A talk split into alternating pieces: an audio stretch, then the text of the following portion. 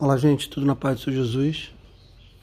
Agora cedo pela manhã, eu estava orando e de frente para a janela eu consigo ver uma avenida grande à minha frente e vários postes acesos né, de luz. enquanto a luz do sol chegava, um a um eles iam se apagando. E eles possuem um pequeno sensor né, de, de luz solar e quando a luminosidade do sol incide sobre eles, eles começam a apagar. E faz todo sentido, porque eles já não produzem efeito. A luz que o poste emite diante da luz verdadeira, que é a luz do sol, já não faz efeito algum. Ela brilha nas trevas. Mas quando a luz do sol chega, já não faz sentido. É como você num quarto bem iluminado, quando você acende a luz do quarto, não produz diferença alguma. Aquela luz só faz alguma diferença na escuridão, nas trevas. Porque as trevas, a escuridão é a ausência de luz. Entenda isso. Uh, o sol emite luz. É? A luz natural que nos ilumina aqui na Terra, que produz vida, produz a fotossíntese nos vegetais, ela vem do sol, criado por Deus. Mas não existe uma fonte de escuridão, existe a ausência de luz. Existe uma fonte de luz e a ausência de luz, que é a escuridão. Tem muita gente achando que bem e mal são forças opostas. Aquela ideia chinesa do yin, do yang, aquela ideia oriental, que é falsa, porque não existe uma força igual e oposta à força de Deus. Deus está acima de todas as coisas. Ele criou todas as coisas, todo o resto é criação dele. Não existe uma oposição a Deus, existe a ausência de Deus. Entende? Na ausência de Deus, a escuridão prospera. Na ausência da luz do sol, a escuridão prospera. E aí na escuridão a gente fica arrumando ali um subterfúgio, né? Uma lâmpada, uma vela, uma luz que brilhe razoavelmente até que a luz do sol se mostre novamente no dia seguinte. É, quem já viajou de carro à noite sabe que a luz do farol de um automóvel, por melhor que seja, não é a mesma coisa do que a luz do sol.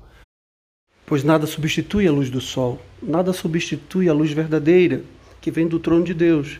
E quem não sabe disso fica dando voltas, fica perdida, sem saber o caminho, sem se encontrar na vida, vivendo sem paz, porque vive em trevas, vive em escuridão. É fundamental conhecer a luz verdadeira. É fundamental conhecer a luz de Deus. A escuridão é, é, é, confunde os sentidos, né? A gente, qualquer ruído é um barulho estranho que, que mete medo. A nossa visão, quando vê algo estranho, não consegue identificar também. E assim é para quem vive na escuridão, na ausência de Deus. Que volta a repetir: não existe uma fonte de escuridão, existe ausência de luz. Na ausência de luz, os temores acontecem. O inimigo de Deus atua como escuridão, como treva. Ele nos afasta da luz verdadeira que é o Senhor Jesus. Lá no Evangelho de João, no capítulo 8, no versículo 12, Jesus diz: Eu sou a luz do mundo. Aquele que me segue não andará em trevas. Está muito claro isso. Ele é a luz verdadeira. Quem segue é Jesus. Falávamos ontem, é verdade, não é ele que te segue, é você que deve segui-lo.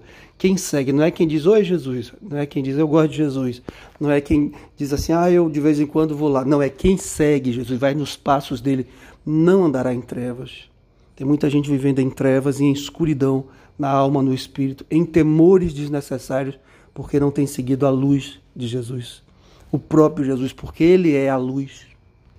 Se você ler o capítulo 60 do profeta Isaías, lá no Velho Testamento, e você ler também o capítulo 21 do livro de Apocalipse, lá no Novo Testamento, o último livro da Bíblia, você vai ver que eles estão falando da mesma coisa, milhares de anos de distância entre um e outro.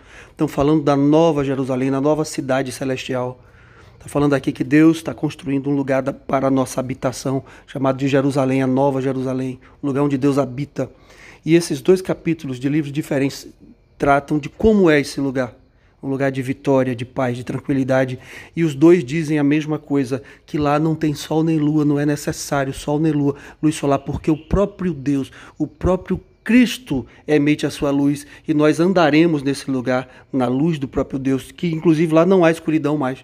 Não há essa oscilação entre noite e dia, porque a luz de Deus brilha perpetuamente. Você pode observar depois lá em Isaías 60, versículos 19 e 20 e em Apocalipse 21, versículos 23 e 24. Então, assim como na, quando eu comecei a narrativa aqui, eu dizia: quando a luz do sol chega, a luz do poste não é mais necessária, a luz artificial não é mais necessária quando a luz natural chega, assim também na sua vida. Eu não sei o que você tem vivido, mas muitas vezes você tem andado em direção a uma luz que não é a luz verdadeira, ou tem vivido literalmente em trevas. E viver em trevas, viver em escuridão, não é só viver no sentido real, não, quando a luz se apaga, porque pode existir uma pessoa que nunca viu a luz, tem um problema de visão, mas o interior dela é iluminado pela luz do Senhor. Ela não vive com temores desnecessários, ela não vive perdida sem saber a direção para onde ir, porque a luz do próprio Deus brilha em seu interior. E é isso que Deus quer para você. Pare de ficar acendendo vela, pare de ficar buscando luz que não seja a luz verdadeira, que é a luz do Senhor Jesus. Ele é a luz do mundo, conforme nós lemos. Ele é aquele que pode tirar as trevas e a escuridão do seu interior.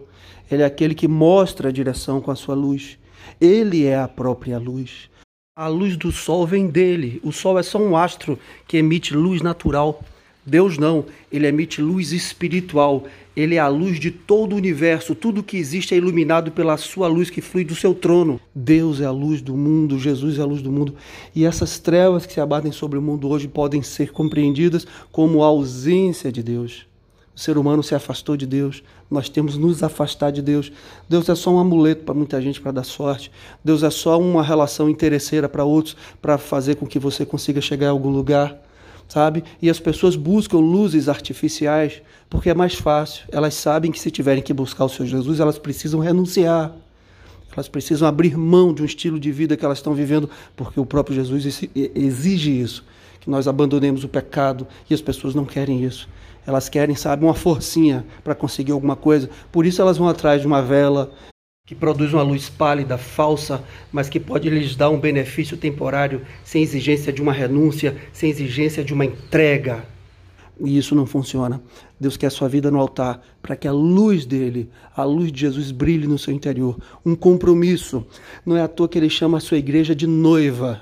Jesus diz que nós somos a sua noiva. E ele não quer uma noiva interesseira, interessada só nos seus bens, ou nos seus benefícios. Ele quer uma noiva apaixonada por ele. E é essa noiva que o livro de Apocalipse diz que Jesus vem buscar, a sua igreja, para essa cidade espiritual, celestial, eterna, onde a própria luz de Deus brilha e não há escuridão nem trevas. O Senhor Jesus Cristo quer brilhar na sua vida e na minha vida. Ele quer que a luz verdadeira dele produza uma paz além de todo entendimento.